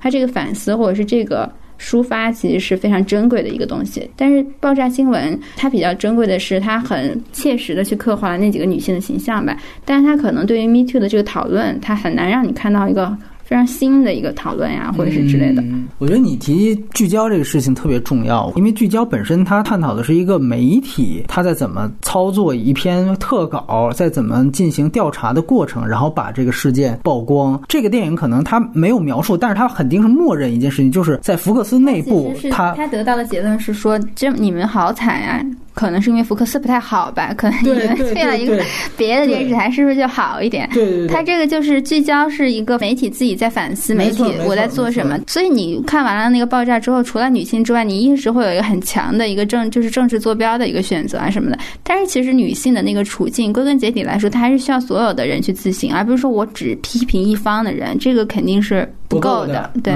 所以才有了我最开始问二位那个问题，就是说罗比这个虚构角色去质问梅根·凯利那场戏，就是说为什么你们当时没有去说出来？我总觉得导演似乎就是在表达一种诉求。如果是按照聚焦的那个质问的思路的话，应该问的其实默多克，你为什么？哎，对对对对，也不知道是局限还是说他最后可能需要有这么一一个交集啊。因为我觉得这个电影它前半部分其实它有表达的，就是他对 Me Too 它。是有表达有看法的，这个很明显，就是包括特朗普的那个厌女的那个文化什么的。对对。但他在后面那个表达其实就没了，他就说我给你把这个事情过完。他那个其实比较简单吧，就是他前面那个表达就是你特朗普民族主义这种人非常厌女，就是这样的环境对女性也不好。但是我刚刚已经讨论了很多，是不是只有这样的环境对女性不好？其实任何环境目前对于女性来讲，它都谈不上好。就是如果你这样的去看这个电影的表达的话，其实它还是有一点有一点窄，它的那个表达。对他把一个卑劣的大佬和所在。阵营联系起来，他最大的一个反例其实就是维恩斯坦跟好莱坞嘛。因为如果他得出一个结论是说，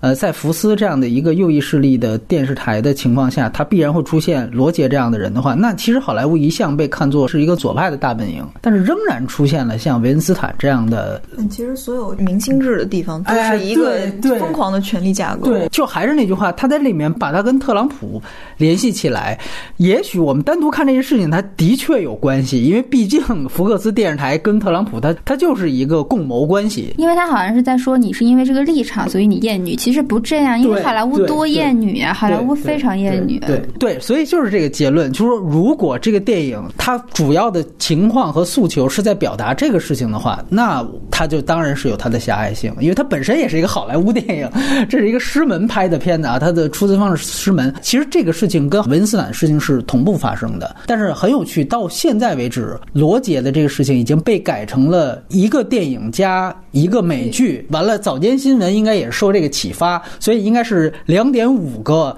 这种大型的影视产品已经出现了。而维恩斯坦的事件有没有人改编呢？没有。德帕尔玛说他这两年会拍，都不知道是什么时候。其实是维恩斯坦的事件掀起的 Me Too 运动，才影响到了福斯的这个格雷琴，他他在那个时间走出来。呃，当然了，这里面是不是直接的那种影响不知道，但其实肯定是有一个先后的，而且它肯定是有一个舆论上的呼应的。这一点，这个电影也没有完全的提出来，所以我觉得可能是因为罗杰那个事情结束的很快，但是文斯坦的这个官司他一直在进行当中，刚落音。但是就像你说的，就是因为那个罗杰根本就没有审判嘛，到最后是因为自己在浴室里滑倒了，所以死了。尼可基德曼就是一个韦恩斯坦女郎嘛，但是她这几年就是非常的对于这这一块的话题啊什么，就是她有非常多的参与，包括《大小谎言》和这个，就是她其实是就是跟韦恩斯坦关系比较早年关系比较深的一个一个女明星嘛。但是包括像梅姨，她也演了《华盛顿邮报》，我觉得也挺女权的一个电影。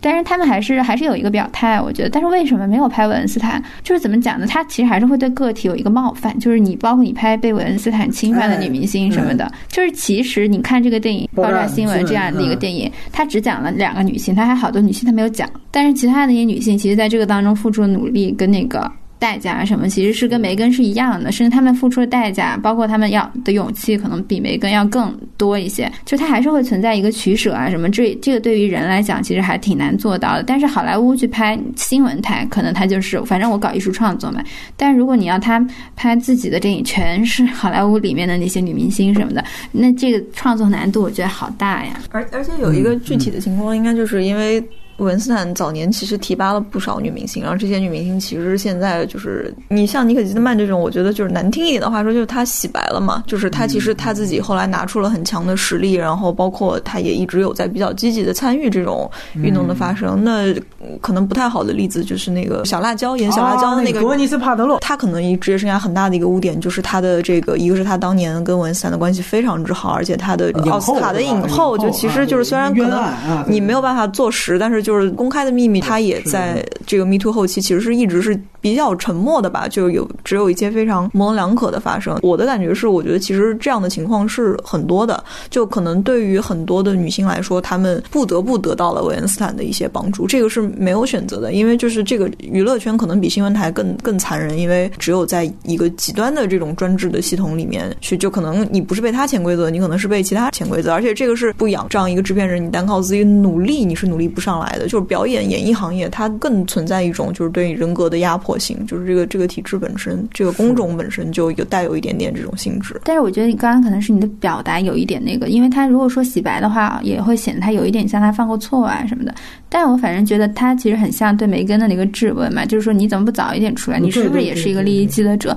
就是他获得了某种成功，但是整体来讲，他还是一个被胁迫的一个状态。就是特别是在一个男权的一个话语下，如果这个社会对于女性还是有一个很完美的一个苛责的要求的话，那如果你把文斯坦的故事拍出来的话，美国社会没有一个那样一个宽恕受害者的一个环境的话，那这个拍出来对他们来讲还是不公平。就为什么可以拍梅根？因为梅根是一个完美受害者。还有一个问题，大家看最后罗杰下去了，他是在川普大选的时候，这个丑闻被爆出来，并没有阻止川普上台。而且在美国是个人就知道福克斯就是他的喉舌，你的喉舌有这么大的丑闻，然后他自己也有这么大的丑闻。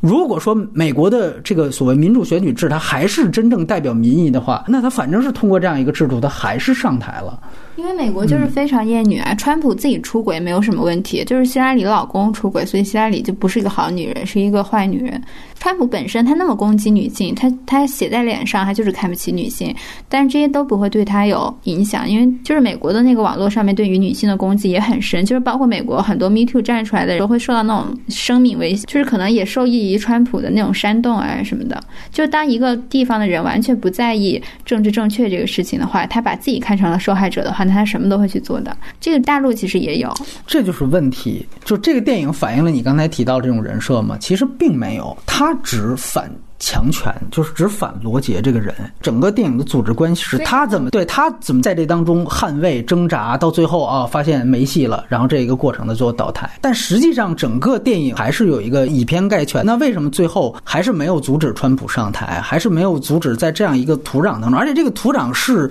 只是说川普他开始煽动之后，他才变得让大家去对于女性有厌恶吗？就通通其实拿奥巴马在上台这八年他的。所作所为对这个事情是他已经极力了力挽狂澜，但是最后无济于事呢，还是怎么样？我一直对好莱坞一个稍微的一个遗憾，他们过度的把矛头或者眼光对准对方。是怎么错的？好莱坞或者说所谓的左派当中，它也是出现问题的，它也是出现了维恩斯坦的，这些都是事实。但是其实社会上面真正的现象，并不是你说的，就是大家把眼光放在那那个地方。其实那那是因为你看到的，但是其实更多的就是中国自古以来的传统，从来不是挑刚刚说的那帮人的问题。中国自古以来从文革开始的传统就是挑中产阶级。其实最喜欢反思自己，跟最在道德上面受到苛责的，其实就是中产阶级。我们这我们这。这批人还是最容易被要求检讨跟要求反思自己的。就比如说，你现在在舆论上面，方可成什么的，他所有号都被炸了。就是他这个权力关系，其实就是完全不平等的。把中美混混为一谈，肯定还是不合适啊。因为谈到美国，永远有这样一句话，就是说左派经常说一些正确的废话。其实说白了，美国非常不左。美国的问题就是非常的不左。他们说加拿大的最右就是美国的最左。所有的好莱坞电影里面都没有堕胎的，女的怀了孕之后一定要。大爱感召你，然后你要把那个孩子给生下来。本质上应该大家都是在捡软柿子捏，就是你在好莱坞的那个系统里面，当然他确实是很保守，但是他在美国可能是象征最对最最最白左的那一帮人。然后大家想看到的其实是对川普他们的讨伐，而且就是川普的那个形象已经板上钉钉，你不可能再把它搬回来。然后这个丑闻出现了之后，就是也是你去讨论这个事情，其实是是非常之安全的。你他们其实就要的是纽约、柏林，世界上四可能四五个城市的人的对他们的认同，就是足够了，那个足够他。他们继续去贩卖他们的文化的生意，就是我我记得是在《傲骨之战》里面吧，他有那个全是黑人的律所，有一个设定就是有一个黑人他是支投票投给了川普的，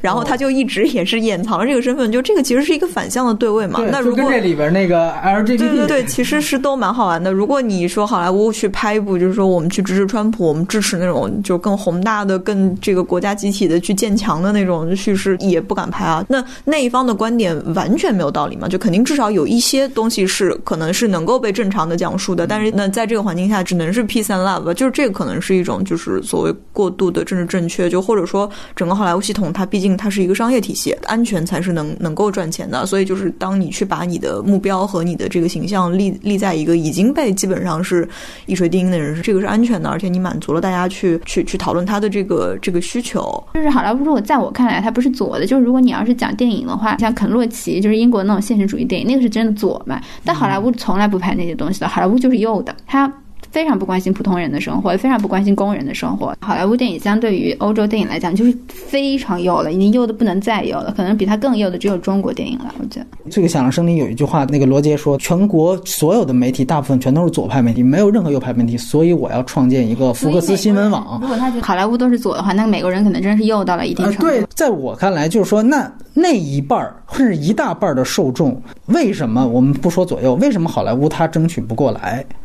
这是问题。你刚才其实触及到一个核心问题，就是他可能太养尊处优了。就美国很多明星非常喜欢提倡那个素食主义嘛，但是素食多贵呀！就是美国大部分人来讲没有条件吃那个，但是美国真正的普通的那些工人什么的吃的全是超市的那个素食，不是你说的那个就是绿色的那种健康那些东西。老跟大家提倡这个东西的话，大家就是会很反感你的。最后再问一个问题吧，就是因为贤子也看了。最响亮的声音，你觉得两个电影版里面跟剧版里面对于这个男性角色罗杰的塑造，你觉得孰优孰劣，或者说他们的不同点在哪？这个就跟文学你以谁为中心去写东西一样。就是如果你特别站在一个政治正确的角度去讲的话，那比如说我就比如说纳博科夫写《洛丽塔》，然后林奕涵写房思琪，那你要站在女性主义的角度去讲的话，那肯定就是房思琪更有价值。嗯，对，但是。但是你也不能讲洛丽塔它没有价值，洛丽塔也很有，就是洛丽塔在文学这个程度上来讲，它也非常有价值。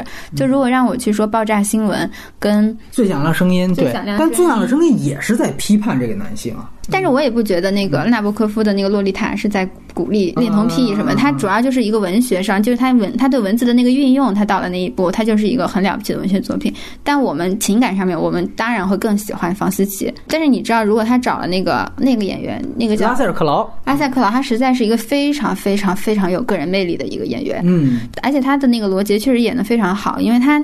他演出来罗杰有一种天真的那种残忍的那个感觉，就是他的所有的那个表情，其实是那种小孩子的那个表情。就如果他非常狂热，对那个政治的狂热，跟他看一个面包的那个狂热，什么是一样的那个眼神，就是就是他这个演员的魅力实在是非常大，就会让你把所有的视角都放在他个人的奋斗史上面。你还会觉得哇，这个人他虽然很邪恶什么的，但是他也很努很努力。对，包括就是跟我男朋友去看那个，我男朋友昨天跟我同时看的这两个电影嘛，然后他去看了《默多克》之后，对这两个他就会觉得默多克怎么这么牛逼啊！来，大家研究一下默多克，就是他。只是我今天跟你们聊的时候，我我们会在那说默多克身上的原罪啊，或者什么的。但如果你是普通人，你你只是那样突然一下那样去看的话，你会觉得默多克挺好的，挺厉害的那种。就是你很容易，就是人很容易产生一个对权力的一个向往。就是当那个最响亮的声音，他就是他把所有的那个笔触都放在罗杰身上的话，其实你在罗杰身上，你就会倾注很多的情感啊什么的。那在性别议题上，其实就会弱很多，弱非常非常多。对他可能更多的是一个政治立场吧，但是他同时也讲了罗杰的一个个人奋斗史。就你哪怕把韦恩斯坦这个人，如果你要把他非常全面的去展现，就把波兰斯基这个人非常全面的去展现的话，那他们身上的那个性别的那个批判性都会变弱的。最响亮的声音，它稍微有一个问题，就是它是一个就是个人中心的一个叙事嘛。是的，就是这种叙事。还是会对你电影能够表达的东西啊什么会有局限的，所以最响亮的声音他讲的很深，而且他讲的那个东西怎么讲？你在同类型的影片当中就是这么旗帜鲜明的去讲，然后这个视角啊什么，它比较它很少也很珍贵，对，但是它确实太以罗杰个人中心了之后。局限性还挺大的。像罗杰这个人，他其实在整个世界、整个电视新闻网的这个领域，他其实做了很多呃，你不得不说是创举的事情。你说在电影当中，他没有呈现这些是非常正常的，因为他视角就不在这儿，他要呈现到最后一个罪犯被揭露出来的过程。但是最响亮的声音，我其实希望更多的看到他个人奋斗史的东西。但其实他还是在用政治色彩，或者在强调他意识形态这个东西。你比如说，我举个特别简单例子，它里面只有零星的去提及到他是第一个把。资讯条加在了非体育频道的所有资讯频道的这样一个人，他第一个在福克斯因为九幺幺做了这件事情，把滚动条加在了电视屏幕，然后马上中国当时的凤凰卫视是首先直接超过来了，就用这个。其实凤凰卫视我们都知道，在大陆能够取得，比如说中产的一些影响力，都是因为九幺幺事件跟央视形成了巨大的差异化的趋势。其实凤凰卫视是一个红色媒体，但就是因为它在形式上。它是相对来说比较靠西方这个范儿的，所以凤凰卫视非常接近福斯，它其实就是中国的福斯。这个凤凰卫视成了之后，哦，后来才有央视也在它新闻频道开始学这样的一些。其实这些其实跟罗杰他在福克斯对于新闻的这个推动，其实都有很大的关系。就是有的时候我们可能过度的去强调他的。政治色彩啊，当然，如果你要是就就着一个性犯罪的事情来聊，那你就应该就这个事情聊。但如果你要是要呈现的是这个人物的成长史的话，那肯定不能光说他的政治派别。包括到后来，他特别有意思，他那个格雷琴是纳米沃茨演的，也非常有名。其实我觉得演的也挺好的，因为你的所有视角都在这儿，你会发现看到第六集，突然这个人蹦出来了，然后就开始讲他怎么样去积攒证据，你会突然一下觉得，哎，怎么这么跳？就因为原来所有的镜头视角都跟着逻辑。别的故事，所以你会发现这个整个的视角在最响亮的声音当中也会变得就非常遗憾。其实我觉得一个美剧的篇幅，它如果能够做的更多点，会更重要。当然，还有一点就是刚才最早一书提到的，就是这个对镜说话。好莱坞这十年，我们看从《华尔街之狼》到《大空头》，再到《副总统》，你会发现它几乎现在成为了一个模式了。就是当好莱坞要开政治派别炮的时候，我们就用这样一套对镜说话，它几乎相当于一种新的一种。种檄文的格式。副总统他其实骂的就是布什的时期的那个那个切尼嘛，对吧？大空头是在对准的华尔街的华尔街的精英，是一种简直是政治话题讨论的类型。对对对，它变成了一种类型片的格式，这是一个八股，然后呃，华尔街之狼也是炮轰华尔街精英，所以这个非常有趣，就是当大家炮轰同一个政治派别的时候，用的这个格式都一样。我实在觉得到爆炸新闻这就没什么意思，而且就像你提到，他后面看第二遍我才发现，他最后他为了保持所谓这个格式的统一性啊，他比如说让格雷琴最后签那个封口费的时候，他还对镜说了一句，就是他只能以这种非常零星的。这个电影到后面的时候，他就没有表达了，他对就把这个事情讲完了。对，有点就特别像原来我提到那个曹保平拍的那个《烈日灼心》，就前面用评书，后面就没了。就导演显然是觉得这个格式太不重要了，所以这个电影肯定是他的社会价值话题要远远大于它电影本身。因为对于艺术表现形式来讲，就是如果你要想做一个分析，比如说像那个大空头，包括那个就是包括副总统，还有包括我们这次这个爆炸新闻，它前面其实是它前面其实是想做一个阶级的一个分析嘛。嗯，就是如果你要想做阶级分析的话，其实最简平快的就是打破第四堵墙，就是因为你要让观众突然一下自信。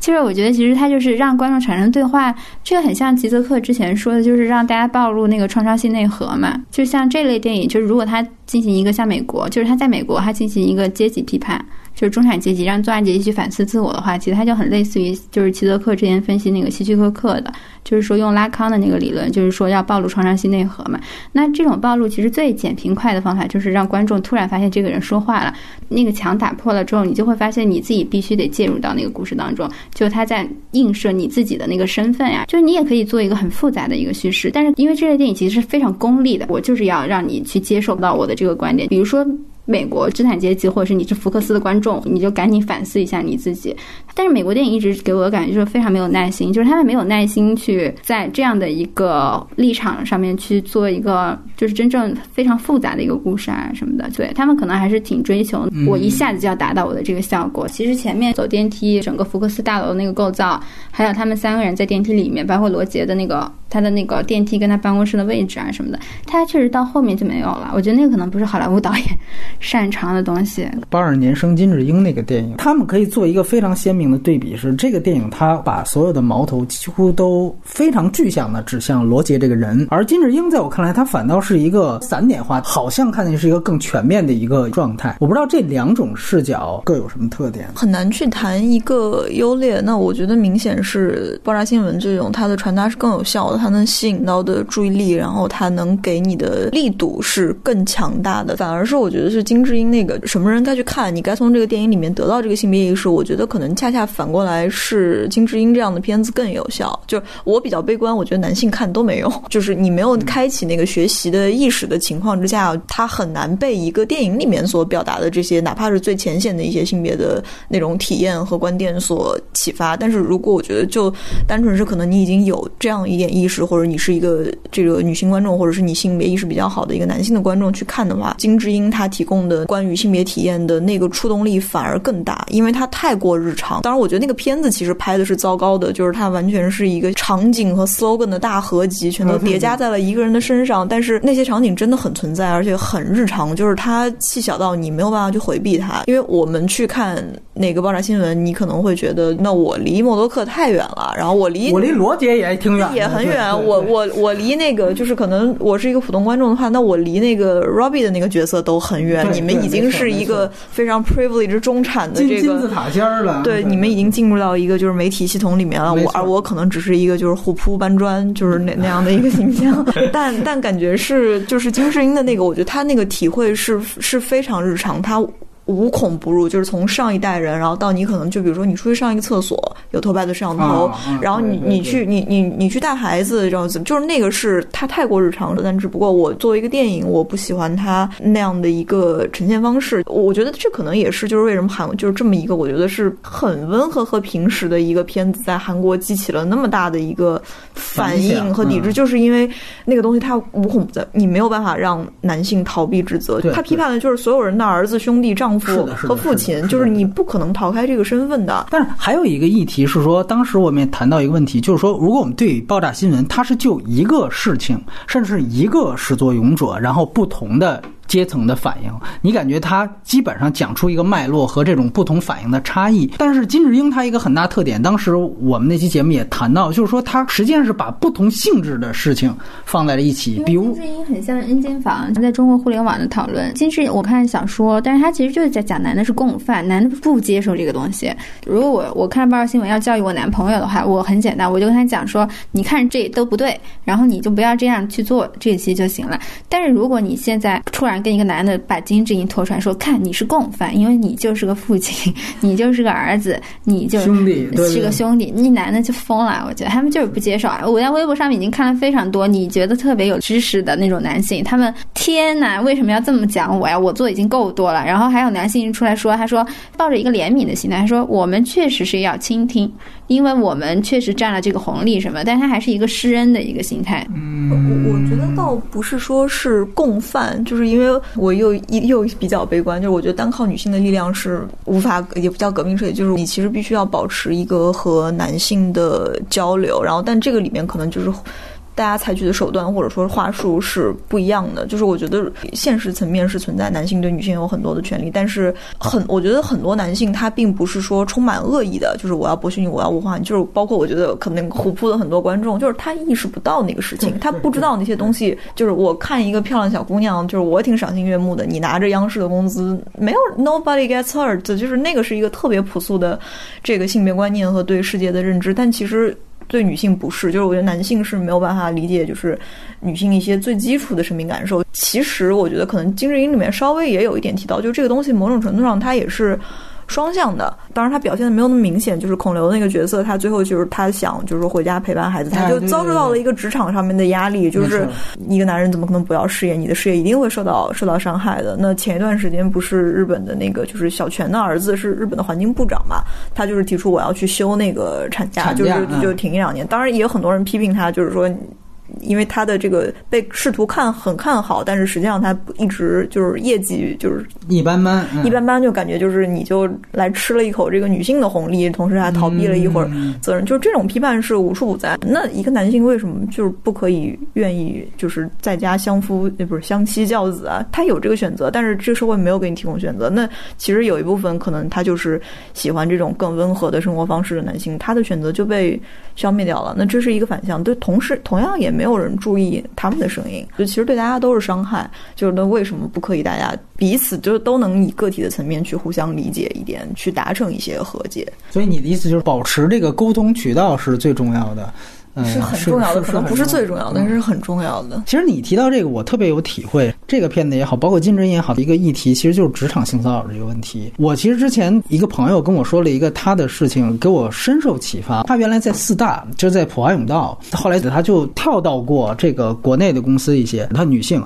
他就说，最大的差别就是每个公司开始都会有入职培训，但是只有四大开始会有一些专门关于性骚扰的界定。就是其实说白了，告诉男职员你哪些东西是不可以做的，哪些东西是可能冒犯到对方的。对于女职员，就是告诉你有些话，如果对方说出来，他是在性骚扰你，包括你的申诉渠道、投诉渠道在哪儿。他们因为后来还有考试嘛，给我讲了一个最典型的一个例子，我当时听完是很很惊讶，我自己是不知道的。其实就是一个职场环境当中，哪怕是提到秘书这样的词语，你如果说女秘书就是一个不正确的称呼啊，如果你要是延展这个女秘书这个词，那它很可能就涉及到性骚扰。比如说，你说你看老板又跟他的女秘书怎么怎么着了。我其实说句实话，我当听到朋友说这个事情的时候，我作为男性，我才第一次知道，尤其在秘书这样的职位面前，你是不能加性别的。在这之前你是不知道的，所以像一叔刚才有一点我很同意，就是说起码有一部分男性他们在很多时候如果做出一些不太正确的事情或者行为，更多是因为他们没有意识，而这个意识如何建立，很遗憾我在这些电影当中都没有看到，金智英我也没有看到，就是说他难道不是应该呼吁或者说规定把这些刚才所有的关于性骚扰的界定？去有一个体制化的告诉大家，我有一点可能相对功利主义，就是我认为你真正管别人怎么想这事儿其实有点难，可能最终能管的就是他能不能表现出来。因为伤害他一定是通过表现而达成的。你约束这个表现，约束这个动作，或者你把这个东西规定清楚，包括哪怕我们就在一个职场环境说，很明确的告诉你，如果你出现这样的行为，你遭到检举，你就应该离职。那这个显然就比马云是吧，在一个九九六的环境当中，跟人家主持婚礼的时候说咱们白天九九六，晚上六六九，就比那样一个企业文化，我相信就要有效的多。限制别人的或者改造别人的思想，这个是不是重要呢？就像我们原来共产党人一直在做这件事情，第一步是不是先去限制这个动作，去限制这个行为，然后告诉他哪些行为你是不能做的？也许还有一些人他知道了还会干，比如说罗杰，他一定是这样的。那。我们去处理他的问题，但是他起码会拦住一部分人或者一部分人在无意识当中的行为。职场性骚扰这个在你就是在社会层面上来讲，它其实相对来说是可以达到一个共识的，就是它有一个基本盘在，就是大家都反对这个事情。就是为什么 Me Too 也有很多非常多的男性支持者，或者是就是 LGBT 的支持者。但是你确实如果让一个人，比如说你有城市户口的人，你去反思城市户口有没有构成对农村户口的压迫，或者是你阶级，你你叫个外卖有没有涉及到外卖？就是那天我有一个朋友说他叫了一个保洁，然后在去家里，我都觉得很震惊。我说你怎么可以？因为他是一个女权朋友嘛。我说你怎么可以叫保洁呢？然后他说我为什么不可以叫保洁的？我说但是我说就是现在很多保洁公司他是不给那个，就是他不给五险一金什么的，这个其实就是构成了一个压迫。那你要考虑你是不是要按照保洁公司的规定去付这个费用，或者是你愿不愿意就是给他更多的费用什么的？这个好难呀！这个对于很多人来讲，就是我有一个朋友之前在京东，然后他刘强东给员工发信从来不会。说他从来每一封信的开头都是京东的兄弟们啊，对对对对对，这知道。没有女的，那公司就没有女的。就是我朋友每次你打开那个信，他说我是刘强东的兄弟，就是我们很难意识到你个人的那个边界在哪里，就是我们却分不清楚个人权利的那个边界在哪里。但是在性骚扰这样的基本盘，其实是是比较好用社会舆论去强迫那些公司或者是那些企业去做到的一个这个东西。因为之前我们在微博上也老骂滴滴什么的，然后后来我们就滴滴公司有请我们和其他的就是那种妇联的那种老师啊什么去去了之后，我们就发现他们有多么的直男癌。那个公司，他们就是觉得摸你一下或者怎么的，他们不觉得那个是性骚扰。我就是我们跟那个领导就在那说，那个领导说，那你可以喊呢，你怎么不跑呢？他就是觉得你跑不出去是你的问题，不是他的问题。那这种企业文化什么的其实是很难的，但是他也会假装在意这个东西。然后那个妇联的老师到最后听不下去了。他就老想抄作业嘛，他说：“你觉得我们应该在对外宣传，或者是在我们的运营上面去做一些什么改进？”然后有一个是妇联还是社科院的老师，他受不了了，他说：“你们先限制一下你们自己脑子里面的那种思想，先把你们的那个思想揪过来，不然我们跟你说什么你都是做不到，你也不觉得你自己做到。因为其实企业要做那些对他们来讲是要让利的，就是像很多外企啊什么的，他会愿意请一个第三方的一个律师事务所过来去监督什么的。但是你如果变成一个国企的，他会搞纪委，你要是跟纪委对坏话，这个东西特别的扯，这个就非常非常的难，而且你要维权什么的也非常非常难。所以就是女性，她往往她遇到的这些问题，不单是一个性别问题，她意就是很多是意识形态什么的。我有一个朋友在网易被性骚扰嘛，就是你被性骚扰之后，你你面临的是什么呢？就是 HR 的那个劳动法，就是你拿到那个劳动法的那个对待也是不公平的。就他其实是个男孩子，就是他其实不单是女生会遇到的，就他会强男孩子被性骚扰，对，他会强迫你去离职啊什么的。就是你这个当中又面对一个我让你就是不说话呀什么的，而是而让你真的遇到性骚扰之后去维权，你就会发现个人在对抗那种互联网巨头那种公司，你能够做到事情非常少。他那个律师就整的可以整死你那种。对，你的社会舆论其实是可以倒逼一些大的企业呀什么，就是，但是其实你能够倒逼的那些大的企业什么的，它都是那种相对弱势的。你你如果在政府机关遇到这种性骚扰，你怎么去做？那是不可能的。现在高校可以解决，但是高校也是相对来说，就是它很容易被管的一个地方。对对对，普遍这里边的人道德要求都也都相对高一些。对，肯定是这样。而且它高校能够动用的压制你的社会资源什么的，没有那么就是对于学生来讲，它虽然很多，但是如果你对媒体啊什么的来说，高校它被动一些。如果你把爆炸新闻看成一个。不是说对于美国右翼的攻击，而把它看作一个就是福斯这样一个企业，它的企业文化导致了这样的一个情况发生的话，那其实是说得通的。其实就对位国内这样的情况，人都是需要不断的被告知、被教育，什么事情是能做的，什么事情是不能做的。包括刚才其实都没说完，就金智英对比爆炸新闻，它更多的是把不同类型甚至呃不同性质的事件把它组合在一起。有的时候我们会发现，它是不是会有一个拎不清的这样的一个问题？你比如说厕所偷拍跟我歧视一个母亲，她休了产假，在职场上得不到晋升，其实是完全不同的性质。呃，放在一块儿，你觉得这个是更能够把这个情绪说出来，还是说它其实也带来一定问题？我我觉得是带来了一定的问题的。就金智英其实这个问题蛮明显的，就是因为它是就基本上是一个女性日常生活破坏景观大合集嘛。我只是说出了这个现象，我用就是这个电影这两个很好的演员去把这个现象表现出来了。其实没有一个问题得到了就是深层的探讨。就比如说你厕所偷拍，你可能更多的是你要去呼吁立法相关的法律去推进，然后你的公司职场里面的又是另一套就是权力系统啊，公司的这个架构，包括一些职场的培训等等这些去做。就他其实没有在任何的一个问题上有去做实质性的推动和探讨，而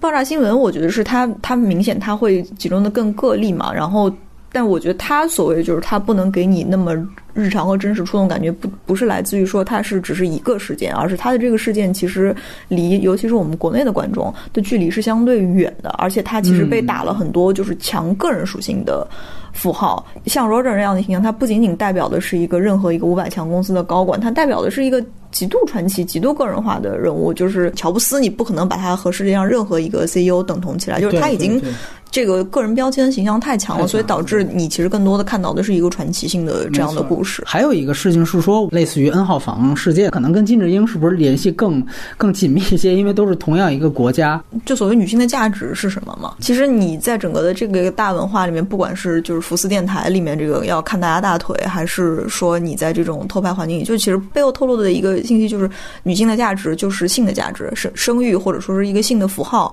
所以导致的就是说我能贩卖。的东西就是偷拍和对你的掌控，就是这个掌控也是完全是在一个性的层面的一个一个这样的掌控。我觉得从这个这个角度来说，它当然是是连接的，就是就是有有相关有一方相关性的，就总不可能说你最后在 N 号房这种偷拍里说哦，因为你是一个什么爬过珠峰、读过这个有博士学位的女性，你的价格就是你的视频偷拍价。这个价格能卖的比别人更高，就它不是一个这样的我们正常去衡量一个人价值的逻辑。大家都有那种窥私欲或者阴暗面啊，或包括对这种性文化消费的需求，就这些东西是固然存在的。你不可能说我的目的是劝说全世界的不管男性和女性不要看这种偷拍视频，就这个实在是太难做到了。就是我觉得这个明显有更有利和直接的方式，就是立法和监管。我今天还看了一个，就是我觉得也挺好笑的，不知道该。就该夸还是该损？就是我今天看到一个，我不知道这个真假，就是九幺的这 Twitter 吧，然后啊九九幺啊，明白了明白了啊，知道了。对不起，然后这个就是可能是一个假，大家开玩笑的一个假图啊，就是他的 Twitter 应该是发了一个，就是说为了防止偷拍，以后女性也要做那个九幺的手势了，就证明就是。然后我觉得就这个就是行为艺术家黑色幽默，简直无法评价。但是就是如果就是如果可以去，就比如说。考研网站它是这个，它是会屏蔽一些关键词的。就是当然，这个东西它其实是治标不治本，就是你你是很难，就是像你屏蔽了这种就是色情网站，它底下还会有暗网啊等等的，就是会有。但是我觉得你至少能从一个公共权力的层面，你去禁掉了那种就是。特别容易获得的那些带有这种暴力和性别侵害的视频的传播，这个发现对我们来说其实是一个倒退，因为我们老是觉得性剥削这个东西是发生在现实生活当中，那我们在现实生活当中去做这些事情就可以了。然后你现在发现互联网它又提供了一个情景，我们之前觉得要反对性剥削是职场，然后家庭，然后那个就是公共场所，然后有学校，但是你现在又发现互联网，那互联网这个东西就非常大了，因为我们其实反对学校的那个是，就是我们就是我。我们在现实生活当中做 Me Too，其实还有一点成果，就是现在那个高校是一票否决制度。但是你互联网这个东西，大家就很懵，就是他更很多人会说自己言论，就是他会更隐私，对他会说这个东西是我的隐私。就是很多人他是觉得我看一下我没有问题，因为你反正拍都拍了，就事情已经是这个样子了。就是我那天还有一个网友给我留言，他说我是一个男性，我真的不理解为什么有男的会从偷拍这个东西获得快感，因为男性在这个世界上面要从色情产品里面获得快感，你的资源是很丰富的，就是它就是一种很深层次的厌女，就是那个快感不是从那个画面给你的，是一种你发现你在凌辱那个女性给你的。就是这个可能跟我们东亚的那种 A V 的那个题材，就是它是以伤害女性，就是作为一个性的那个刺激，就是这个在东亚的 A V 里面是就很多的一个东西。就是 S M 是你同意了的，对方也同意了的，但是你偷拍这个是对方没有同意，然后你获得那个快感，其实就是从对方的没有同意，你再获得这个快感。就是我我之前去宾馆，我就很害怕我被偷拍，后来我当时就在想，管他呢，跟我有什么关系？也不是我的错呀。就是其实偷拍这个东西很奇怪，就他们不会对这个女性有有那种伤害，但是男性依然会获得那个性快感，就是因为他觉得他在凌辱这个人。男性觉得，就算是你要说厌女文化，就是美国也有爆炸新闻这样的事情，也有 Me Too 什么的，但是你要真是说这个厌女文化的话，其实东亚的应该会更严重，而且东亚有一个非常奇怪的一个，他很讲女孩的那个贞洁观念。就美国，如果你说你二十岁是个处女，是个丢人的事情。就如果你在美国，你老就是你说你是处女或者是处男，你是一个非常丢人的一个事情。而且像美国，就斯嘉丽约翰逊那么多明星，他们的那就是没有穿衣服那种照片什么的都被暴露出来过，包括那个大表姐，大表姐也是。那个其实对艺人来讲没有什么影响，就是他们很早，帕丽斯希尔顿就把自己的性爱录像什么的公布出来，他也无所谓。就是当女性拒绝到拒绝这种。贞洁的这种容，就是这种耻辱的，并不觉得我裸体是一个丢人的事情，我并不觉得我跟很多人发生性关系是一个丢人的事情。那在这样的环境下面，其实男性就很难从这个场景当中获得性快感了。但是。亚洲的男性，他之所以他可以从那个里面获得性的快感，是因为他觉得这个女性受到了损害，而且女性也默认自己受到了损害。就是之前不是有一个人说过，他要做一个 A P P，就是把被偷拍的那个女性做一个测基的那个 A P P，就是说我要看你是不是妓女，你有没有这种视频。这就是一个男性，他就是他非常玩味这个东西，他就是觉得你你们女性会因为这个产生耻感，所以他可以从这个当中获得快感。就是如果当有一天大家并不觉得女生一定要遵遵守一个规矩啊，什么？哪怕这个女生把自己的裸照放出来，也不并不构成对这个女生的价值判断跟凌辱的话，那本身偷拍视频其实是很难给男性性刺激的。什么叫色情呢？就是我不跟你发生关系，我就是单纯的想用你的肉体，就是当下没有过去也没有未来，我不会跟你在任何时间建立联系，就这一下我就看到了你，这个就是色情。但是如果这个女性有表态，她觉得这个东西不重要的话，其实她就这个色情就被消解掉了，因为她有一个很强有力的一个表达。就像那个